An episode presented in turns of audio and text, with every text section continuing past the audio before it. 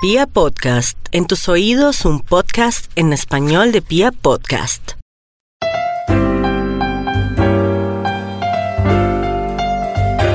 Hoy estamos en otro capítulo más de Literata, nuestro podcast de literatura en el que hablamos de los libros y muchísimos temas que tienen que ver alrededor de la escritura, la literatura y hoy pues la Feria del Libro, porque ya viene la edición de 2019 que va a estar buenísima. Y para contarles a ustedes unos secreticos y unos detalles, tenemos a nada más ni nadie menos que la directora cultural de la Filbo 2019. Ella es Andrea Salgado, bienvenida. Muchas gracias, Angie. ¿Cómo estás? Muy bien, aquí leyendo, como siempre. Y antes de arrancar, vamos a hacerte una preguntita que es la que le hacemos a todos nuestros invitados y es, ¿qué andas leyendo? Dios mío, tengo como 100 mil libros que leer, pero eh, una de las pocas cosas que voy a presentar dentro de la feria es a Leila Guerriero.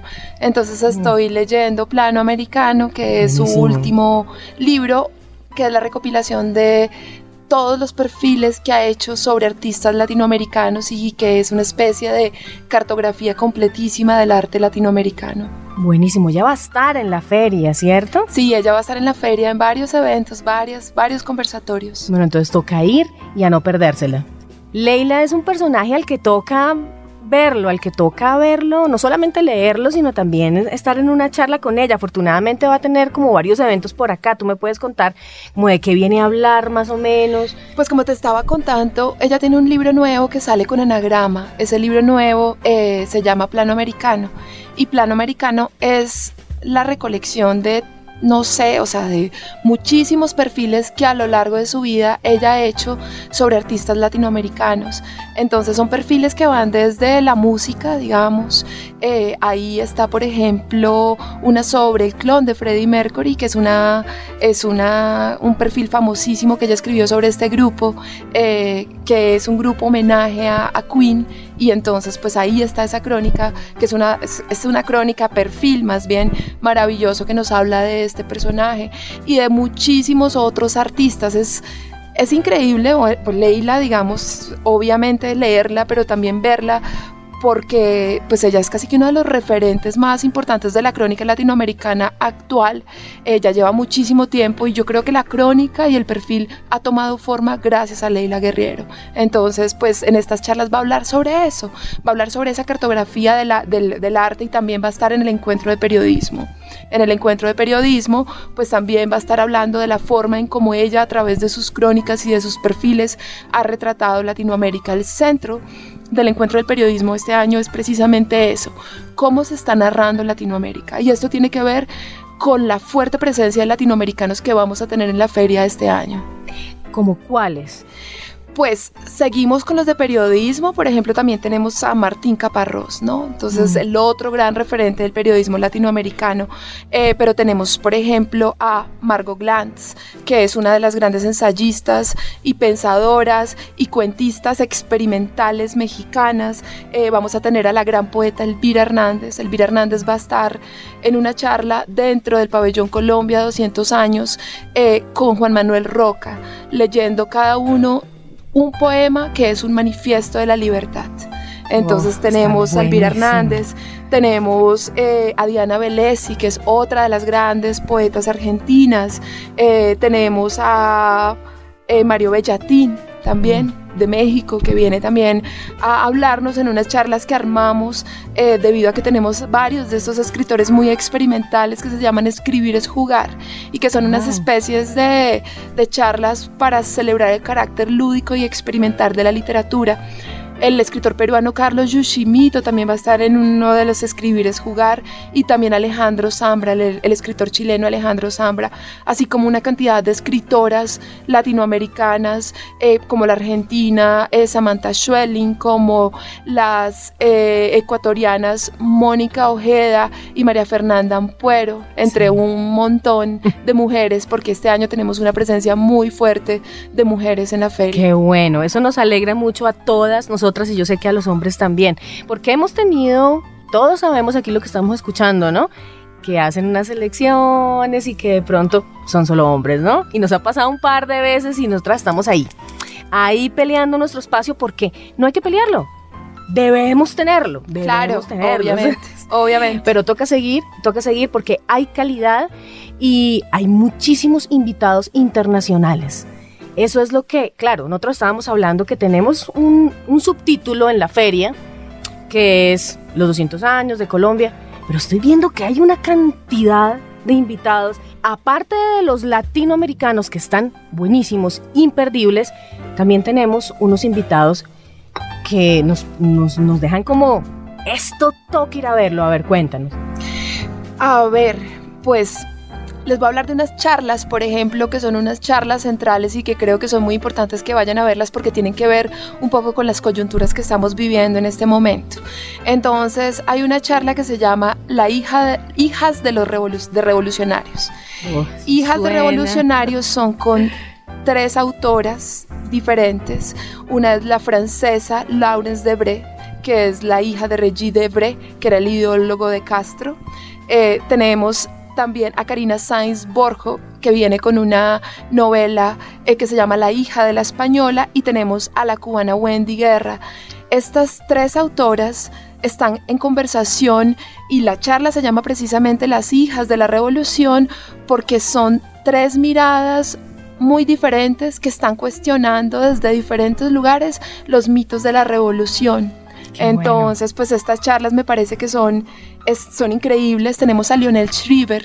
Lionel Shriver eh, se hizo famosa, eh, como ocurre un poco por la conexión con el cine, y es que se hizo una película sobre un libro de ella que se llama Tenemos que hablar de Kevin. Oh, Lionel claro. Shriver viene eh, a hablarnos de su última novela que se llama Los Mandible y esta novela pues lo que tiene lo que hace es un poco rastrear esta idea un poco de la felicidad de Norteamérica, de la búsqueda de la felicidad. Ella siempre trabaja con personajes que están en los suburbios norteamericanos, un poco la clase media, pero tiene una charla central y esa charla central es una charla en la que va a cuestionar la corrección política. Ella hace unos años dio un discurso que fue muy controversial en un festival literario en Brisbane, en Australia, y en esa charla ella leyó una especie de, digamos casi que panfleto, una especie de discurso en la que hablaba sobre cómo esa corrección política que hace parte de la agenda mundial de alguna manera está acabando con la literatura, porque la literatura, según ella,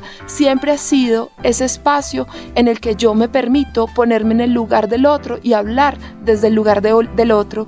Y esta corrección política un poco lo que está haciendo es que, pues si eres mujer no puedes hablar desde el lugar del hombre, si eres hombre no puedes hablar desde el lugar de la mujer, si eres blanco no puedes hablar desde el lugar del negro. Y precisamente la literatura siempre ha sido el mecanismo de extrañamiento que ha permitido esto. Entonces, pues ella viene a darles vuelta a esta idea, a ver cómo nosotros la asumimos. Claro, y es que es un tema del que debemos hacer un podcast después, Andrea. Solamente sobre la corrección Solamente política sobre en la, la corrección literatura. política en la literatura. Sí, claro, porque eso Sí. hay tema, entonces por favor no se lo vayan a perder. Esto es muy importante porque a veces cometemos muchos errores cuando juzgamos y con- nosotros confundimos al autor con la obra, ¿no? Sí. Eso pasa muchísimo. Y, y nosotros tenemos que, que escuchar a los que están haciendo esto. Tenemos que escuchar a los que están no solamente produciendo literatura, sino reflexionando sobre ella, ¿no? Y eso es lo que vamos a hacer acá.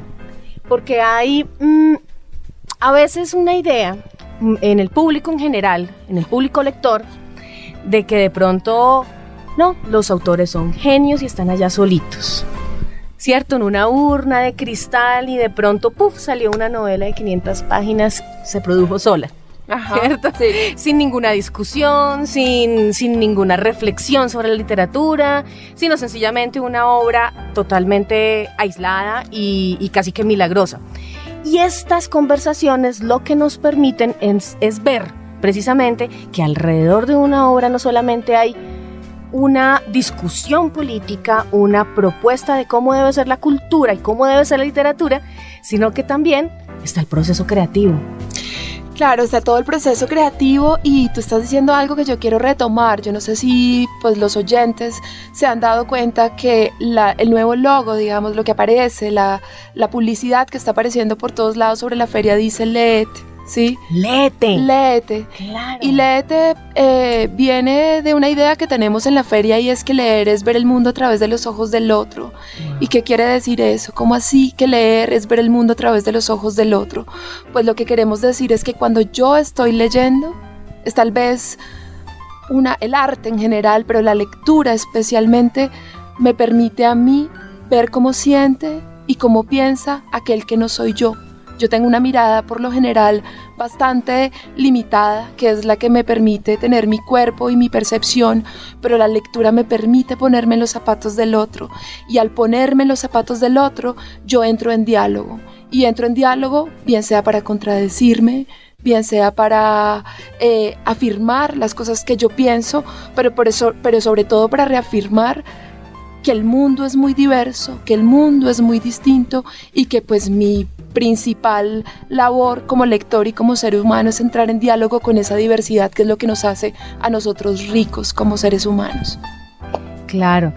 Y nosotros tenemos unas jornadas distintas y especiales en las que vamos a ahondar en la feria del libro sobre este tipo de temas.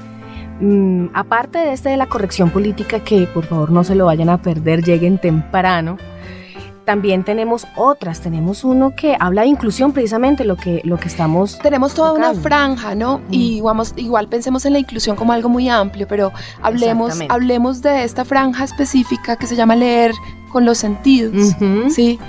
Y leer con los sentidos pues es una franja para discapacidad y eh, para inclusión. Entonces ahí tenemos, eh, pues vamos a tener muchos de nuestros eventos con lenguaje de señas. Entonces las personas que necesiten ir a estos eventos con lenguaje de señas, pues ahí va a estar permanentemente, pero también hay unos eventos específicos. El foco, digamos, el centro, el corazón este año de esta franja es la lectura fácil la gente se queda un poco, o sea, ¿qué, quiere decir? ¿Qué quiere decir lectura fácil? Lectura fácil es la lectura que se ha hecho para las personas con discapacidad y para que esas personas puedan acceder a grandes obras de la literatura y no se queden por fuera de la comprensión y del entendimiento de esas obras. Entonces tenemos expertos en el tema hablando de lectura fácil. Hablemos de las jornadas profesionales. Bueno, pues las jornadas profesionales comienzan con el Salón Internacional de Negocios del 29 al 30 de abril. ¿Qué es el Salón Internacional de Negocios? Pues es un espacio de reunión para todos los profesionales del libro para que ellos hagan negocios. Ahí nosotros tenemos un programa que es el Fellowship. El Fellowship son, nosotros traemos tanto editores como agentes literarios, como scouts literarios, para que participen en el Salón Internacional de Negocios, pero sobre todo para que entren en contacto con el mercado colombiano y lleven esos libros a otros lugares del mundo para que se traduzcan, para que se lean en otros espacios. Tenemos además dentro de la parte de profesionales los foros del libro. Los foros del libro son un espacio de formación profesional para el sector editorial y el tema de este año es convergencia de formatos y contenidos. ¿Qué quiere decir esto? Pues que estamos viendo cómo, digamos, toda la literatura está pasando a otros formatos y esos formatos no acaban con la literatura como a veces se piensa, ¿no? Un poco eh, inocentemente que en algún momento se iba a acabar el libro como eh, objeto físico. No, lo que ha ocurrido es más bien que ese libro entra en diálogo con otras formas de hacer libro. Entonces ahí se van a hablar de audiolibros, de formatos no convencionales, de los fanzines, que son esta herramienta de producción del pueblo, digamos, o sea, de las, de las personas que independientemente deciden publicar. Y ahí tenemos como invitados centrales Tal vez el más importante es Robert Darnton. Robert Darnton es fue durante muchísimo tiempo el director de la biblioteca de Harvard, pero es el gran historiador del libro y nos va a hablar del libro como una herramienta de anarquía y el libro como una herramienta de libertad a través de los tiempos. Vienen también eh, las personas del Lote 42. Lote 42 son unos, una editorial que es pionera en formatos. Entonces ellos tienen una idea muy concreta y es que el contenido define el formato y no al revés. Entonces tienen libros hechos en arena, por ejemplo, una cosa ahí medio loca. Y tenemos a Javier Celaya, que es el gran experto de audiolibro. También dentro de este programa se encuentra el foro de edición universitaria. Y en el foro, estos son nichos muy especializados, tanto el foro de edición universitaria como el encuentro de bibliotecarios y el Seminario Internacional de Derechos de Autor, que son son, digamos, eventos para un público muy, muy, muy especializado. En el foro de edición universitaria tenemos a Chris Kraus. Chris Kraus que también es nuestra invitada, que es una mujer súper versátil, que no solamente viene como escritora, sino que viene también como editora, porque es la editora eh, de una de las editoriales eh, Semiotext, que es una de las editoriales independientes más importantes de Norteamérica y que es la que se ha encargado durante muchísimo tiempo de llevar a los filósofos más importantes y los sociólogos más importantes al público norteamericano.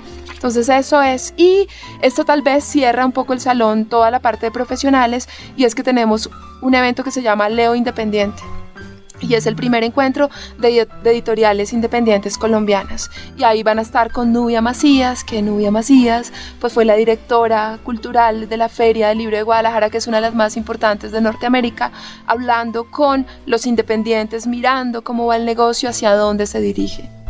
Buenísimo, entonces estos, si ustedes de pronto tienen un interés específico, conocen a alguien que tiene un interés de este tema, de este tema tan específico, bueno, pues tienen que contarle, tienen que ir, porque a estos sí toca inscribirse en algunos de ellos. En algunos sí. estos, algunos ya están incluso cerradas las inscripciones, pero por ejemplo con Robert Darnton vamos a tener un evento abierto al público. Ah, bueno, entonces vamos a tener oportunidad. La oportunidad de verlo, de oírlo.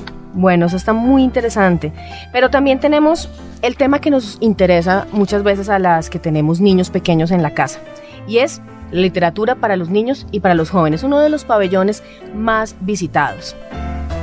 A ver, esta vez queríamos cubrir todo el rango de las edades. Entonces, eh, pues es la primera vez que abrimos nuestra biblioteca. Ay, la bebeteca, que no es una discoteca para bebés, sino la, la bebeteca que es un espacio de lectura para la primera infancia. Entonces vamos a, y es para los bebés de 0 a 6 años y es un espacio para que vayan con los papás, están bienvenidos los papás, los mamás, los, las acompañantes, las abuelitas, las, abuelitas, todo el mundo. Y este es un espacio de sensibilización de la lectura para la primera infancia. Luego tenemos programación para niños de 6 a 12 años. Eh, tenemos actividades con ilustradores para esos niños que se llaman, hay un evento que se llama por ejemplo las horas del cuento. Y ahí vamos a tener a Paloma Valdivia de Chile y a Paula Ortiz de Colombia. Y ellas van a estar junto con esos niños haciendo diferentes actividades de ilustración. Tenemos otro que se llama el Match de Ilustración y estos son creaciones colectivas eh, con los ilustradores y los niños en vivo. Eh, nos unimos, digamos, quisimos que la feria fuera muy integral, que todo fuera transversal. Entonces, por ejemplo, dentro de que viva la música, que viene con una programación muy fuerte para todos los públicos, eh, tenemos un evento eh, de literatura infantil que se llama Sim y Noah, que tiene que ver con el libro Sim y Noah de Enrique Rojo y Matador, pero al mismo tiempo viene con música del lado sur. Entonces tenemos esta integración entre la música y entre eh, la literatura infantil también para los niños. tenemos también una integración con libros para comer libros para comer. Libros para comer, que es otra de nuestras franjas en la que integramos literatura y gastronomía, pero este año también tenemos libros para comer para niños, entonces vamos a tener Alicia en el País de las Maravillas eh, y pues lo que va a haber es que va a haber té y muestra de té al mismo tiempo que se discute de Alicia en el País de las Maravillas con los niños. también tenemos La pobre viejecita, Rafael Pombo, entonces paralelamente esto es bien interesante que... Eh, libros para comer porque lo que ocurre es que tenemos chef, muestra gastronómica y en simultáneo las personas que están ahí, los expertos, dialogando sobre esa conexión entre la literatura y entre la gastronomía. Que es una, una conexión muy grande. Vamos a hacer un podcast también sobre ese tema, porque es hay de dónde cortarle tela a ese tema que además es muy rico.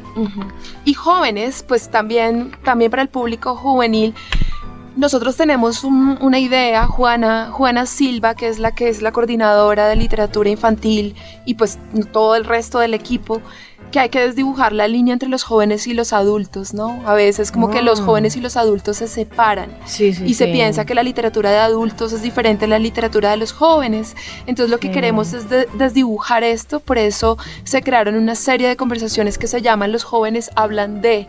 Y los jóvenes hablan de son conversaciones de autores que vinieron como autores para adultos, pero que van a tener encuentros con los jóvenes de diferentes, eh, de diferentes temas. Entonces, por ejemplo, los jóvenes van a hablar eh, de suspenso con Katzenbach, el, el creador de, del psicoanalista, ¿no? Que viene a mostrarnos también su segundo libro. Los jóvenes hablan de distopías con Agustina María Baxter Rica, que viene con una novela de un mundo medio caníbal. Eh, los jóvenes hablan eh, de aventuras con Mateo Strucul y Rutherford. Los jóvenes hablan eh, del planeta, de la, de la, ecología con Carlos Magdalena, el Mesías de las plantas, que viene a contarnos a través de su libro El Mesías de las plantas cómo la extinción sí es evitable si nosotros ponemos un grano de arena. Y los jóvenes van a hablar de lenguas antiguas con Andrea Marcolongo. Entonces, pues esto ocurre en la parte juvenil. También... Eh, tenemos en literatura juvenil el encuentro de, literatura, de, lectores digitales. Ah, qué bueno. Sí, y el encuentro de lectores digitales son... Eh, pues esta, precisamente como esta conexión que existe entre la lectura y lo digital y cómo los jóvenes y cómo existen además algunas plataformas que están llevando la literatura a, otras, a otros lugares, que está trascendiendo fronteras. Entonces tenemos charlas sobre esta plataforma que se llama Wattpad, eh, esta plataforma que ha permitido que la gente autopublique, que los jóvenes autopubliquen y cómo muchas de estas novelas han pasado a formato físico. Tenemos el encuentro de los bookstagrammers, que son aquellos que a través de Instagram están moviendo la literatura y también tenemos el encuentro de booktubers dentro de la propia feria. Entonces aquí también tenemos toda esta programación en el encuentro de literatura de lectores digitales. Nosotros siempre vemos en la feria que hay muchos estantes de editoriales, también estantes de librerías, pero este año me estabas comentando ahorita fuera de micrófonos que hay una librería Colombia. Sí, y, paso a conectártelo un poco con el sentido del pabellón Colombia 200 años, ¿no? El pabellón Colombia 200 años eh, está celebrando, está conmemorando la construcción de la República de Colombia. ¿Y qué quiere decir la construcción de la República de Colombia? Pues básicamente es mirar aquellos conceptos que sirvieron para consolidarnos nosotros como ciudadanos. Eh, lo interesante del pabellón es que estamos haciendo una especie de desplazamiento de la mirada. A veces la historia se mira como con un narrador omnisciente, muy arriba, ¿cierto? Claro. En este momento estamos viendo cómo todos los colombianos, de todas las razas, de todos los lugares participaron en la construcción de la República. Y entonces, siguiendo esta misma idea, ese pabellón y la programación de ese pabellón está dividido en pequeñas subfranjas y esas pequeñas subfranjas se llaman visiones históricas. Ahí qué es lo que estamos haciendo? Pues yo creo que esta es una de las ferias donde vamos a tener más charlas sobre historia. Entonces lo que estamos haciendo en esas charlas es mostrar diferentes visiones desde diferentes lugares de momentos importantes en esta idea de la consolidación de la República, pero también tenemos otro espacio que se llama el derecho a ser ciudadanos. Y el derecho a ser ciudadanos lo que estamos mostrando es en el presente todas, digamos, las iniciativas que se están teniendo precisamente para eso, para el derecho de ser ciudadanos. Entonces tenemos conversaciones con mujeres, con indígenas, con población afro, todos hablando de los esfuerzos que han hecho a través del tiempo para consolidarse como ciudadanos. Tenemos otro espacio que es el más literario que se llama La Nación Imaginada. La Nación Imaginada está dividida en varias partes. En la Nación Imaginada tenemos charlas sobre novelas que retoman personajes históricos de todos los tiempos o hechos históricos de todos los tiempos. Tenemos otras charlas eh, que son las novelas que llevamos adentro. Y las novelas que llevamos adentro son los propios autores revisitando novelas que han sido muy importantes a lo largo de los años y que han construido nuestra identidad y que están en nuestro imaginario. Entonces tenemos ahí a Juan Gabriel Vázquez, tenemos a Jorge Franco, tenemos a Alba Lucía Ángel, la escritora que es muy importante pero que de algún momento salió como del canon y que queremos que esté presente. Tenemos a Fanny Huitrago hablando del hostigante verano de los dioses, eh, esas que están ahí. Y también tenemos novelas de culto, como Un beso de Dick. Entonces aquí hay como una muestra de la literatura nacional y también como revisitar autores como Candelario Beso, ¿sí? También O sea, estos que están ahí, que está León de Grave, Tomás Carrasquilla. Entonces, estamos haciendo un viaje no lineal, porque es imposible, pero estamos revisitando algunos hitos de la literatura de todos los tiempos y de la literatura reciente. Y por último, tenemos un espacio que se llama Las heridas, las cicatrices y el perdón. Y las heridas, las cicatrices y el perdón, pues tiene que ver con la violencia, con la guerra, eh, con todo el dolor que hemos vivido, con esta idea también de que tenemos que mirar de frente aquello que somos en su totalidad. La Librería Colombia, pensando en todo esto, se está articulando de la misma manera. Entonces, pues quien vaya a la, Librería Colombia, que va a estar dentro del pabellón Colombia, 200 años, va a encontrar una selección increíble de la literatura nacional de todos los tiempos. Es imperdible. Y tenemos eh, todavía un tema que es esta tierra. Esta tierra a la que pertenecemos, pues surge precisamente de hablar un poco de los territorios, uh -huh. ¿sí? Del territorio, del territorio que habitamos, pero también de darle espacio a aquello que nos ha formado a nosotros también como nación y nuestra identidad. Entonces ahí tenemos charlas como desplazamiento indígena y arraigo. Entonces van a estar indígenas, activistas indígenas, hablando de lo que han vivido en estos últimos años. Eh, este año la UNESCO declaró, lo declaró el año de las lenguas indígenas. Entonces vamos a tener eh, por primera vez eh, en nuestra pequeña, nosotros tenemos un evento que hacemos cada año que se llama Bienvenidos. Bienvenidos es cuando le damos la bienvenida a los nuevos escritores. Aquí tenemos bienvenidos de la literatura indígena, entonces ah, varios indígenas bonito. van a estar leyendo lo que ellos hacen, hablándonos también desde su tradición oral, pero también de lo que ellos están produciendo. Eh, tenemos a Amalia Lu, tenemos a Amalia Lu en la cocina que suena, vibra y palpita, hablándonos también de esta conexión entre literatura y gastronomía y una serie de conversaciones, eh, también no solamente conversaciones, sino conciertos. Tenemos a Nidia Góngora Nidia Góngora va a estar en concierto y también va a estar hablando sobre literatura afro. Tenemos eh, la antología de relatos del Pacífico, diferentes escritores del Pacífico van a estar hablando de ese Pacífico hoy, o sea, cómo ven ellos a través de sus historias el Pacífico, qué es el Pacífico contemporáneo. Entonces tenemos esta franja también muy fuerte de eventos que tienen que ver con lo indígena, con lo afro, con lo rom. La comunidad LGBTI también va a estar representada en la feria. Sí, claro que sí. Eh, este año se celebran los 50 años de Stonewall. Stonewall es este evento eh, que ocurre en Estados Unidos en los años 70 y que se convierte en un símbolo de la lucha por los derechos de la comunidad LGBT. Este evento ocurre allá, pero tiene una cantidad de réplicas en toda Latinoamérica. Entonces, con esta idea, pues decidimos también tener una programación para la comunidad LGBT, desde la comunidad LGBT, pero para todo el mundo. Claro. Entonces, tenemos charlas como Cuerpos y emociones al desnudo con el escritor norteamericano Gar Greenwell, que está hablando con Giuseppe Caputo precisamente de cómo el sexo es un acto poético. Eh, tenemos una conversación eh, con Gabriela Cabezón Cámara, escritora argentina, lesbiana, activista. Gabriela Cabezón Cámara tiene una novela que se llama China Iron y ahí ocurre algo muy interesante y es que ella está revisitando la historia de Martín Fierro, pero contada desde los ojos de una joven y de una mujer. Eh, y tenemos también con esta idea de, celebrar un poco nuestra propia literatura, hay un encuentro con eh, un escritor, eh, sobre un escritor, hay un escritor que se llama Fabre, el escritor mexicano, viene a hablarnos de Salvador Novo. Y Salvador Novo es uno de los escritores pues, gays más importantes de México, eh, revolucionario. El libro se llama Escribir con caca.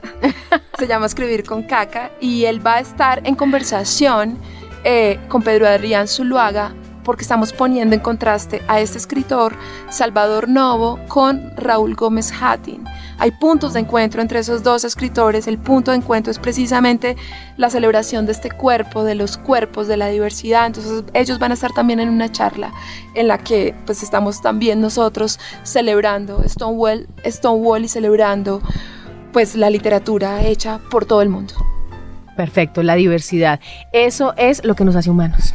Eso es lo que nos hace humanos. Por eso leed. Listo, entonces quedamos súper dateados, estamos emocionadísimos. No vemos la hora de que empiece ya la Feria del Libro. Andrea, cuéntanos cómo podemos consultar toda la información y cómo podemos estar al tanto de cada uno de los eventos que se van a dar en la Filbo? Pues todos pueden ingresar a la página www.filbogotá.com y en redes sociales eh, Pues que arroba filbogotá.com, que nos sigan.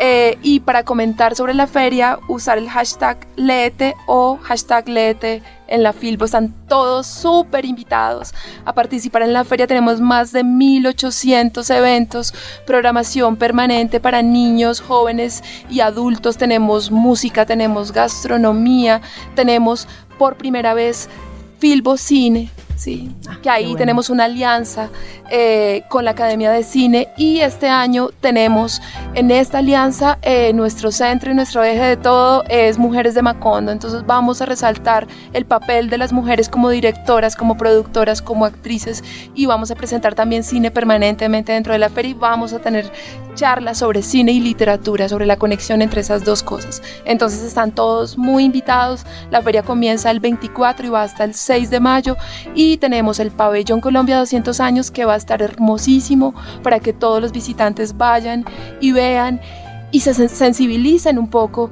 sobre lo que es nuestra nación, sobre lo que hemos construido en estos 200 años y que piensen hacia dónde nos dirigimos y cuál es el papel que nosotros como colombianos estamos jugando en seguir construyéndonos. Perfecto, entonces nos leemos todos en la Filbo 2019. Allá nos vemos.